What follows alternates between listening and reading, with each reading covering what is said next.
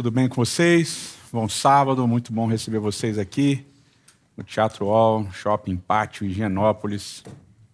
Legal que você escolheu, decidiu vir passar esses momentos aqui com a gente. Tá mais friozinho, né? tô até de blazer. Daqui a pouco vou começar a suar, mas está mais friozinho, o tempo esfriou em São Paulo. A gente ainda está finalzinho de abril, início de maio e a gente já sabe que daqui para frente vai esfriar. Então, se você puder, se você lembrar, é, seria muito legal é, que você decidisse participar e ajudar o Instituto Sementes. É, o Instituto Sementes desenvolve um trabalho muito legal com as pessoas em situação de vulnerabilidade, em situação de rua. Então, se você puder é, e quiser, por favor, contribua para que a gente continue fazendo esse, esse trabalho. Porque se você está passando frio, as pessoas que estão na rua com certeza estão passando mais frio. Né? Então, lembra disso aí, se puder, durante a semana, contribua. A gente está na série Exclusão e Abraço, uma, uma série baseada no livro, baseada livremente, tá? No livro é, Exclusão e Abraço do Miroslav Wolf. E eu acho que essas duas últimas séries têm sido bem difíceis porque são temas bem espinhosos e, e, complicados e desafiam a gente em vários níveis, né? E eu quero retomar um texto que a gente é, trabalhou semana passada é, e a partir dele é, a gente construir essa, essa jornada de hoje, né? Marcos capítulo 2, a partir do verso 15. É, diz assim: Durante uma refeição na casa de Levi, Levi Mateus, publicano, Muitos publicanos e pecadores estavam comendo com Jesus e seus discípulos, pois havia muitos que o seguiam. Quando os mestres da lei, que eram fariseus, o viram comendo com pecadores e publicanos, perguntaram aos discípulos de Jesus: Por que ele come com publicanos e pecadores? E ouvindo isso, Jesus disse: Não são os que têm saúde que precisam de médico, mas sim os doentes. Eu não vim para chamar justos, mas para chamar pecadores. E tem várias dinâmicas importantes aqui acontecendo. É, uma delas que eu acho curiosa, e isso acontece em todos os evangelhos, em toda, em toda a história de Jesus Cristo, é, tem sempre pecadores. Jesus, vez ou outra, fala, vai, não peques mais. Jesus, vez ou outra, diz, os seus pecados estão perdoados. Então tem muito essa, essa imagem dos pecadores, mas em nenhum momento Jesus aparece fazendo uma, uma listinha dizendo, olha, isso é pecado, aquilo é pecado, aquele outro é pecado, não sei o que lá e tal, esse pecado aqui é assim, esse pecado aqui é assado e tal. Tem meio uma generalização que Jesus vai fazendo.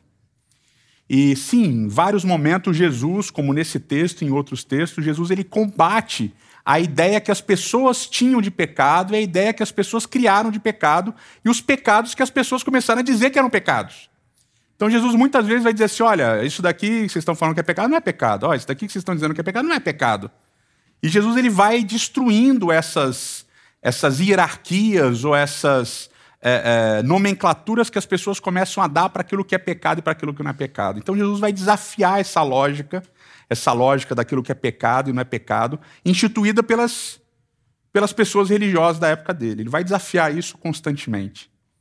E não vai ficar fazendo lixinha do que, do que é, do que não é e assim por diante. Agora, quando a gente percebe, principalmente é, no Sermão do Monte e depois em várias parábolas de Cristo que a gente já trabalhou aqui, a gente vai perceber que existe uma coisa que é muito cara para Cristo, que é muito importante para Cristo, que é a ideia do amor. E parece que essa ideia do pecado, do desamor, é uma ideia muito forte. Né? E não é só amar todas as pessoas, é amar inclusive os seus inimigos, amar inclusive as pessoas que perseguem você. É uma coisa muito forte. Quando você lê é o livro do, ou os livros é, do Miroslav Volf, tem dois específicos, um ainda não foi traduzido, o outro é Exclusão e Abraço. O Miroslav é um teólogo croata que foi torturado nas guerras dos Balcãs, ali nas guerras de independência ali da, da Sérvia, da Croácia, etc. Ele foi torturado pelo exército sérvio, né? E ele fala desse desafio dele de amar o torturador, né? E, então é muito pesada a maneira como ele constrói esse raciocínio dessa, dessa máxima de Cristo de amar, inclusive, as pessoas que nos fazem mal. Né? E parece que tem uma dinâmica na Bíblia curiosa usando uma expressão que acho que a maior parte de quem cresceu num ambiente religioso conhece, né? que é o 70 vezes 7, né? aquela expressãozinha 70 vezes 7. E ela liga dois textos muito interessantes, que é Gênesis capítulo 4, que a gente trabalhou semana passada, e Mateus capítulo 18. E em Gênesis capítulo 4, depois que Caim é expulso então do seu, do seu ambiente ali familiar, ele vai para uma terra distante e aí Deus o protege com aquela marca, e a gente falou isso semana passada. E aí então Caim vai ter filhos, Caim vai ter descendência. E um dos filhos de Caim chama Lameque. E Lameque é um poeta, mas é um poeta interessante, porque ele chama as esposas dele, ele é o primeiro que casa com duas, e ele chama as esposas dele e faz um poema muito interessante. O poema dele é basicamente o seguinte: olha, se alguém me esbarrar em mim, eu mato. E está em forma de poema, o que é muito curioso. Se alguém esbarrar em mim, eu mato. É, Deus disse que se mexerem com Caim, ele vai punir sete vezes mais. Eu digo que se mexerem comigo, vai ser setenta vezes sete. Ou seja, eu sou muito pior do que Deus. Mexeu comigo, eu passo. Esse é o esquema de Lameque. Violência, ele responde com violência. Esbarrou nele, ele mata. Com ele não tem perdão. E se acontecer 70 vezes 7 de alguém esbarrar nele, ele vai matar 490 pessoas. É isso, né? 490. 70 vezes 7. Ele vai matar 490. É isso. Esse é o Caim. Já no Novo Testamento, Jesus trabalha de uma outra maneira. Porque no meio de uma discussão sobre perdão, sobre quem fez o mal, quem não fez o mal, sobre ofensa, Jesus diz, responde uma pergunta que os discípulos fazem, assim, mestre, até quantas vezes eu devo perdoar as ofensas das pessoas? Jesus diz até 70 vezes 7. Então parece que tem uma lógica, a lógica da descendência de Caim e a lógica de Cristo. Na lógica da descendência de Caim, violência se responde com violência, exclusão se responde com exclusão. E na lógica de Cristo, violência e exclusão se respondem com perdão. Então há a ideia de pecado, há a ideia de perdão, mas há essa ideia de Cristo de que todo o tipo de pecador recebe perdão ao encontrá-lo e ao se relacionar com ele. E aí, talvez, aonde isso fique mais claro e mais latente é uma parábola que a gente conhece muito bem, que é a parábola famosa do filho pródigo. Essa parábola está lá em Lucas, no capítulo 15. E eu quero começar lendo o contexto da parábola, porque ele tem muito a ver com o contexto de Marcos, capítulo 2. Diz lá, Lucas, capítulo 15: Todos os publicanos e pecadores estavam se reunindo para ouvi-lo, mas os fariseus e os mestres da lei o criticavam. Este homem recebe e come com eles. Então é interessante. Novamente, Jesus se reúne com publicanos e pecadores. Parece que os dois andavam juntos, né? os publicanos e os pecadores. Mas, novamente, a gente não sabe que tipo de pecados são esses. Que pecados são esses? Quem são esses pecadores? Qual é o tipo de pecado que esses pecadores cometem? A gente não sabe. Mas o texto diz publicanos e pecadores. Jesus se reúne com eles, Jesus está comendo com eles. E novamente os líderes religiosos, os fariseus, os mestres da lei, eles olham e falam assim: pô, esse cara come com publicanos e, e pecadores. Esse cara, esse rabino que está ensinando a Torá, ele não se importa com o nome dele e ele senta para comer com publicanos e pecadores. Ele anda com pessoas questionáveis.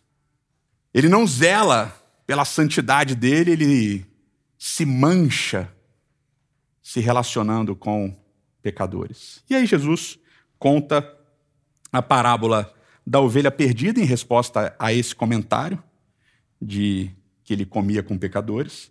Conta a parábola da moeda perdida e depois conta a parábola do filho perdido, do filho pródigo. E é sempre bom a gente reler porque algumas coisinhas às vezes passam desapercebidas, né? Lucas capítulo 15, a partir do verso 11, diz assim: Jesus continuou dizendo: Um homem tinha dois filhos. O mais novo disse ao seu pai: Pai, que era a minha parte da herança. Assim ele repartiu sua propriedade entre eles. Não muito tempo depois, o filho mais novo reuniu tudo o que ele tinha e foi para uma região distante. E lá desperdiçou seus bens vivendo irresponsavelmente. Depois de ter gasto tudo, houve uma grande fome em toda aquela região e ele começou a passar necessidade. Por isso foi empregar-se com um dos cidadãos daquela região, que o mandou para o seu campo a fim de cuidar de porcos. Ele desejava encher o estômago com as vagens de alfarrobeira que os porcos comiam, mas ninguém lhe dava nada. Caindo em si, ele disse: Quantos empregados de meu pai têm comida de sobra e eu aqui morrendo de fome? Eu me porei a caminho e voltarei para o meu pai, e lhe direi: Pai, pequei contra o céu e pequei contra ti. Não sou mais digno de ser chamado teu filho, trata-me como um dos teus servos. A seguir, ele levantou-se e foi para o seu pai. Estando ainda longe, seu pai o viu e, cheio de compaixão, correu para o seu filho, o abraçou e o beijou. E o filho lhe disse: Pai, pequei contra o céu e pequei contra ti, não sou mais digno de ser chamado teu filho. Mas o pai disse aos servos: Depressa, tragam a melhor roupa e vistam nele. Coloquem um anel em seu dedo e calçados em seus pés. Tragam um novilho gordo e matem-no, e vamos fazer uma festa e vamos nos alegrar. Pois este meu filho estava morto e voltou à vida, estava perdido e foi achado, e começaram a festejar o seu regresso. Esse filho mais novo pede a herança, pede a parte que ele tinha direito das posses do pai.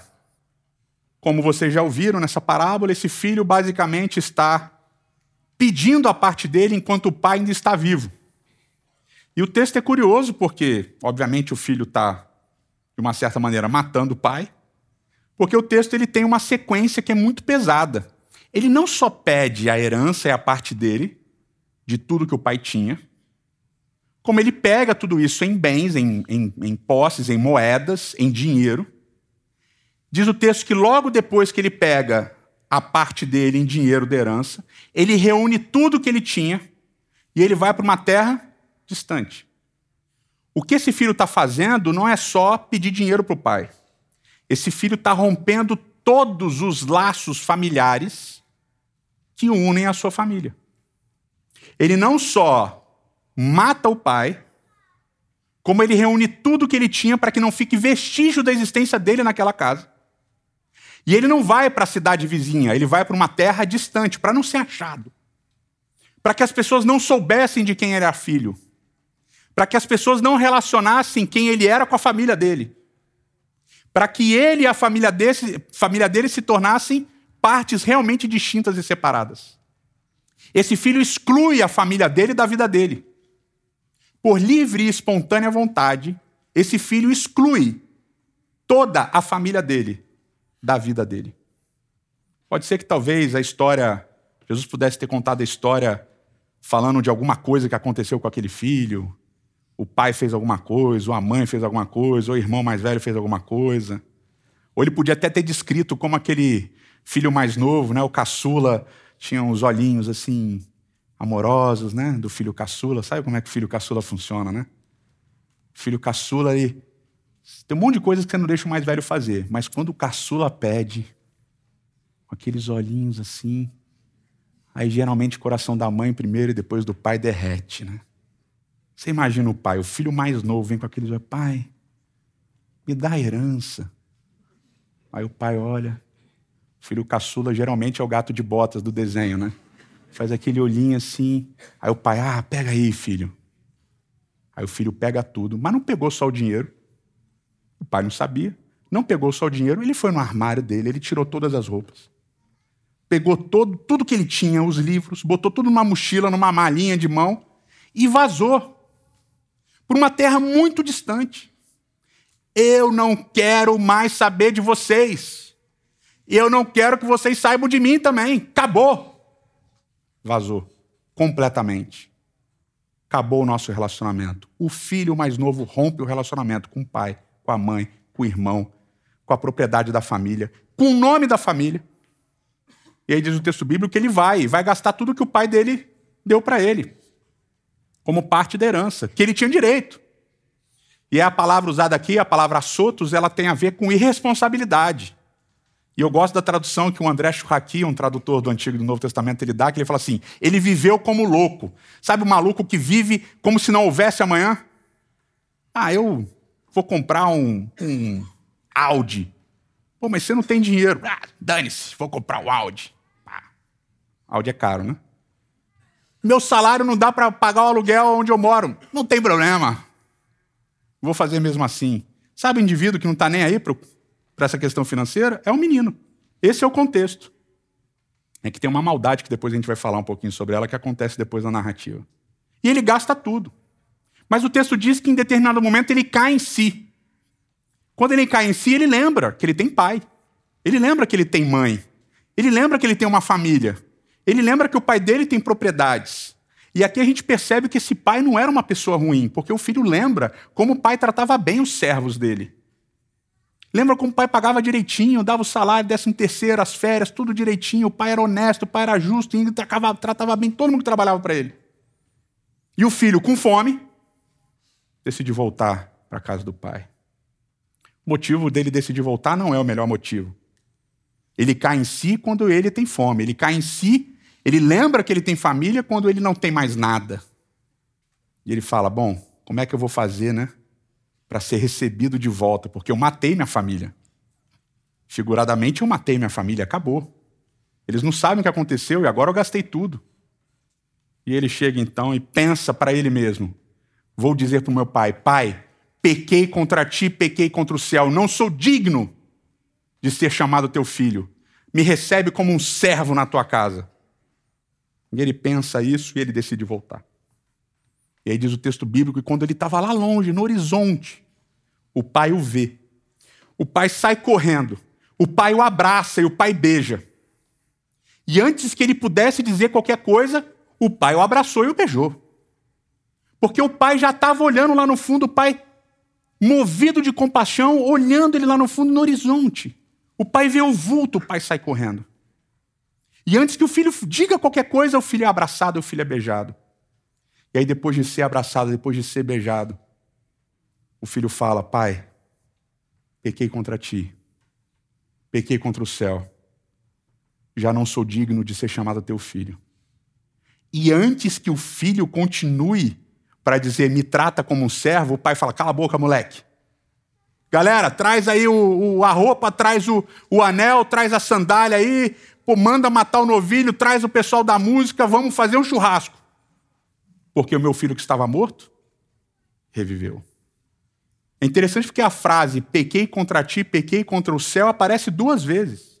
Já não sou digno de, chamar, de, ser, de ser chamado teu filho aparece duas vezes. Ele pensando para ele e depois ele anunciando para o pai. Mas antes que ele dissesse a frase para o pai, o pai já o abraça e o beija. E depois que ele diz a frase para o pai, reconhecendo o pecado dele, reconhecendo o erro dele, a motivação péssima, ruim, mas não importa. Reconheceu o pecado, reconheceu o erro, o pai o restitui como filho automaticamente. Depois de o haver abraçado e beijado, sem que ele nada dissesse. E aí faz uma festa. Esse meu filho estava morto, e reviveu. Continua a história. Enquanto isso, o filho mais velho estava no campo. Quando se aproximou da casa, ouviu a música e a dança. Então chamou um dos servos e perguntou-lhe o que estava acontecendo. E o servo lhe respondeu: Seu irmão voltou e seu pai matou o novilho gordo, porque o recebeu de volta são e salvo. O filho mais velho encheu-se de ira e não quis entrar na festa. Então seu pai saiu e insistiu com ele. Mas ele respondeu ao pai: Olha, todos esses anos eu tenho trabalhado como escravo a teu serviço e nunca desobedeci as tuas ordens. Mas tu nunca me deste um cabrito para eu festejar com meus amigos. Mas quando volta para casa, esse teu filho, que esbanjou os teus, bens com as teus bens com as prostitutas, tu matas o novilho gordo para ele? Disse o pai: Meu filho, você está sempre comigo, e tudo o que eu tenho é seu. Mas nós tínhamos que celebrar a volta deste seu irmão e nos alegrar, porque ele estava morto e voltou à vida, estava perdido e foi achado. Festa na casa, churrasco, o irmão mais velho chega, o irmão que foi excluído da vida do irmão mais novo, o irmão mais velho que foi excluído da vida do irmão mais novo, vê a festa, fica sabendo da volta do irmão mais novo e fica irado. E o sentimento de ira dele é um sentimento justo. Quem excluiu a família da vida foi o irmão mais novo. Quem disse não quero mais saber de vocês foi o irmão mais novo. Quem rompeu os laços foi o irmão mais novo. Com que direito ele volta E com que direito o pai restabelece os vínculos e os laços sem falar com o irmão que foi machucado também? Com a mãe que provavelmente foi machucada e ferida também? E é interessante porque a história toda é construída em cima desses meu pai, meu filho, meu irmão, teu irmão. E aqui tem duas coisas que o filho mais velho faz. Primeira, ele diz: Esse teu filho não é o irmão mais dele. Ah, ele me excluiu? Ele foi embora? Ele levou parte da nossa herança? Ele fez? Eu vou fazer também. Você se excluiu, agora eu te excluo. Não quero você mais parte da minha vida. Você que sair, não volta mais. Não volta mais. Acabou. E o segundo é, ele passa a criar um clima desfavorável para o filho mais novo. Né? Ele, fala, é, ele gastou todo o teu dinheiro com prostitutas. Onde é que está isso na história? Que ele gastou com prostitutas? Como é que ele sabia com que o irmão mais novo gastou dinheiro? Ele não sabia. Mas ele quis jogar mais lenha na fogueira. Ele quis aumentar a culpa do irmão mais novo. Isso é um negócio engraçado, porque no meio religioso a gente sempre faz a encenação dessa, dessa parábola, né?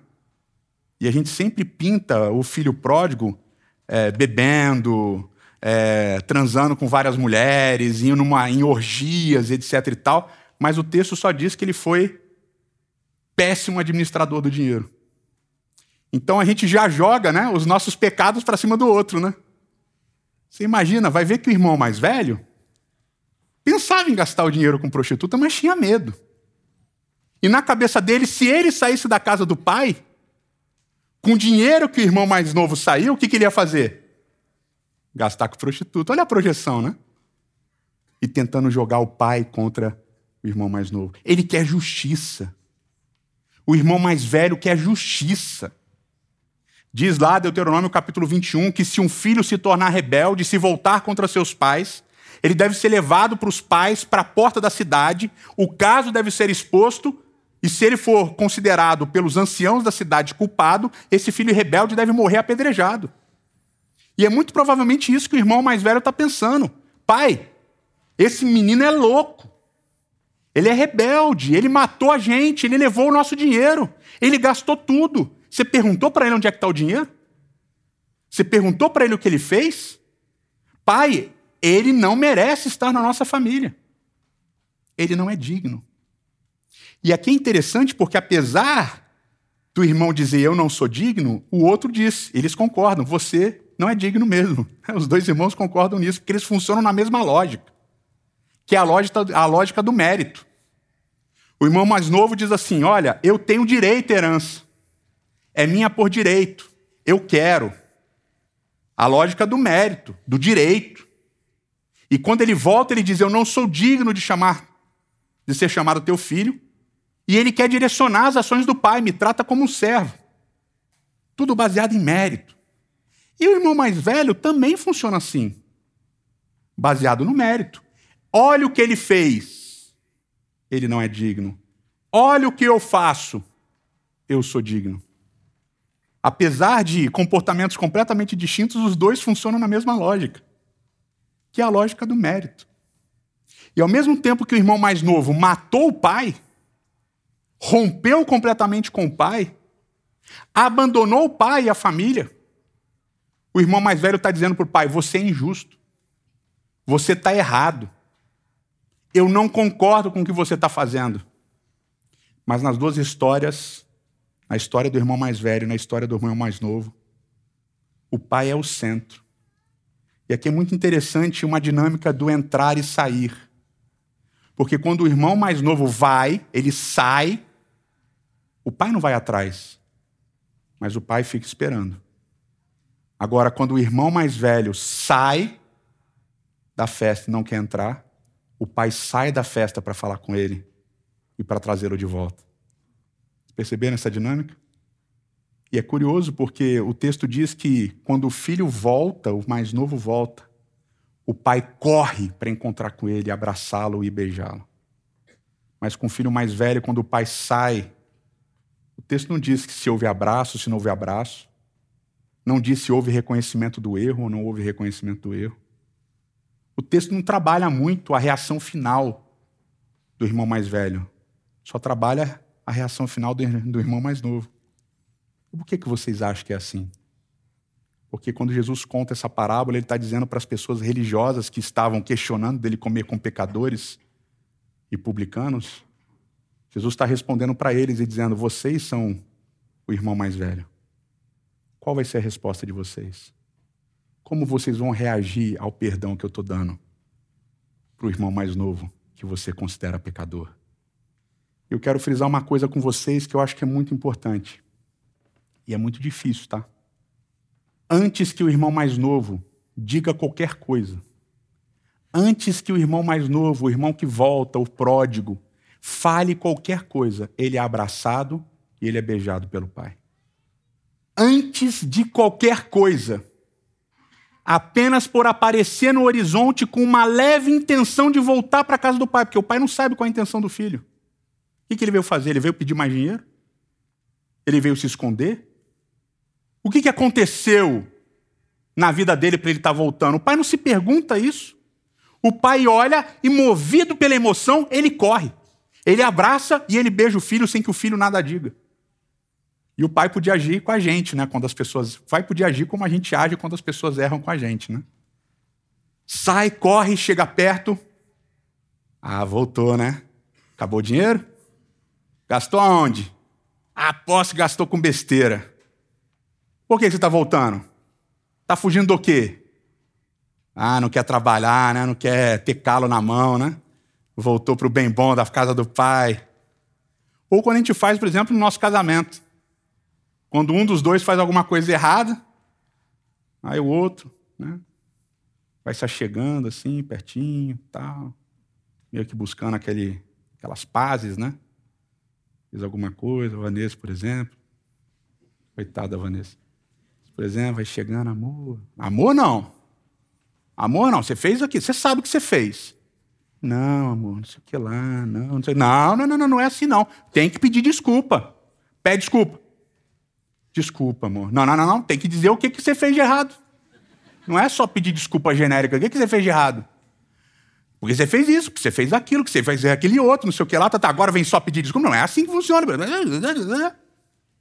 Não é assim que funciona com uma boa parte de nós? O pai não faz nada disso. O pai abraça e beija o filho, e quando o filho começa a falar, ele fala: Cala a boca, moleque. Você estava morto e reviveu, vem aqui. E abraça de novo, e beija de novo, e leva para o churrasco. Leva para a festa, e com música, e com dança. Eu me alegro que você voltou. O motivo por qual você voltou, pelo qual você voltou, não me interessa. Você voltou. É só o que importa para mim. Mas o irmão mais velho está chateado, ele está ofendido, ele está magoado por aquilo que o irmão mais novo fez. E ele não consegue perdoar a ação do irmão mais novo. Ele quer justiça. Ele quer que o irmão mais novo seja punido. E essa é a dinâmica que está acontecendo na parábola. E não tem a reação final do irmão mais, mais velho. Porque a pergunta continua para a gente: como a gente vai reagir? Como nós, seguidores de Cristo, vamos reagir quando ele abraçar as pessoas que a gente acha que merecem punição? Morte eterna, lago de fogo enxofre. Como a gente vai responder ao abraço que Cristo dá às pessoas que a gente não gosta, que a gente odeia? Como? E óbvio, eu não preciso explicar isso para vocês. Todos nós, em algum momento, na nossa existência, fomos o filho pródigo, fomos o filho que saiu, que ofendeu, que excluiu, por livre e espontânea vontade. E depois voltamos. Mas para o nosso pecado, para as nossas falhas, para os nossos erros, a gente acha que perdão é merecido. Agora, quando o outro é o pródigo, quando o outro é aceito, quando o outro é abraçado, quando o outro é beijado por Cristo, eu grito justiça. Não pode, é injusto. E é duro, porque é uma das coisas que eu mais recebo de mensagem em rede social e nas conversas por aí é: legal, pastor, vamos receber todo mundo, mas e a mudança de vida? e a transformação que o outro precisa passar para continuar frequentando a comunidade. Minha amiga, a transformação é a vida é dele, não é tua. Assume os teus BOs com Deus e pronto, bicho. Mas a gente é tipo Caim. A gente tem o nosso relacionamento com Deus, mas o nosso relacionamento com Deus não basta. A gente está preocupado com o relacionamento de Abel. O filho mais velho tem tudo do pai. O pai diz: Filho, tudo que é meu é teu. Mas o filho mais velho está preocupado com o filho mais novo. Pai, mas como é que você vai tratar ele? Como é que você vai fazer com ele? Me diz aí, não, ele, ele tem que pagar alguma coisa. Ele vai ter que trabalhar. Ele vai ter que fazer alguma coisa para restituir essa herança aí que ele perdeu. Pai, você vai deixar assim, é, abraçar e receber? Ah, tá tudo bem? Para de se preocupar com a vida que o outro tem com Deus. Para de ficar olhando para a vida que o outro tem com Deus, que o outro tem com as outras pessoas. Para de exigir justiça para os outros, transformação para os outros e se concentra na sua, na, no pedido de misericórdia para você, na sua relação com Deus, nos seus pecados, nas suas limitações. Deixa o outro. Porque a sua relação com Deus tem que ser, tem que ser pautada pelo que o outro faz, pelo que o outro deixa de fazer. Por que, que você se indigna com o outro? E muitas vezes a indignação é justa, como no caso do irmão mais velho dessa história da parábola, mas muitas vezes nem é. O cara não tem nada a ver com você, nada a ver com a sua vida.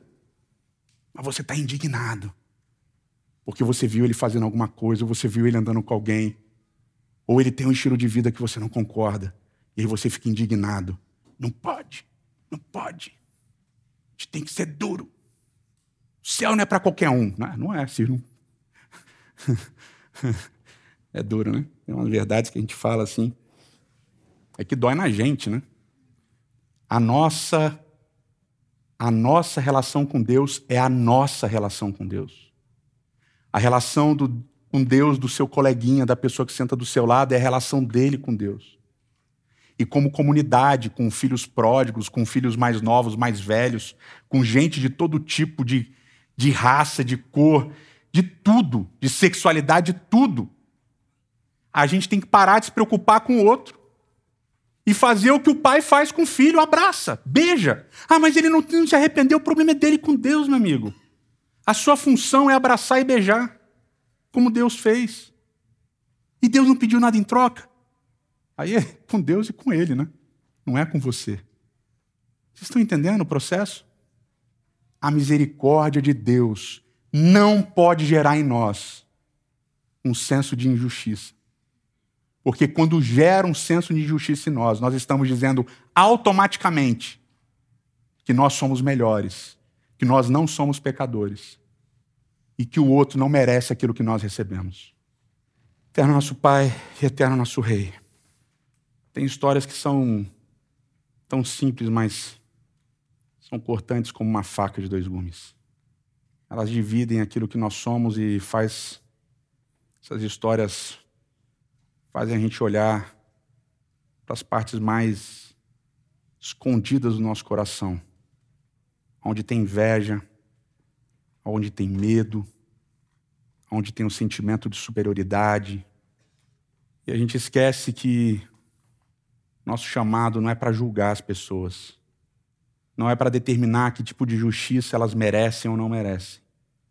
Nosso chamado é para emular teu amor, para imitar o teu caráter, para abraçar e beijar as pessoas ainda que elas tenham nos excluído. E não é fácil, mas que como comunidade e como corpo de Cristo, ao olharmos aquele que vem, que volta, aquele que, de uma maneira mínima, busca restaurar o relacionamento contigo. Que nós possamos correr, abraçar e beijar. Que nós possamos acolher e restaurar aqueles que deixaram de ser e querem tornar a ser. Toma-nos cada um em teus braços, nos enche do teu amor. E como os filhos todos pródigos, que, lembramos, que lembremos do abraço que recebemos de ti é o que nós imploramos em nome de Jesus. Amém.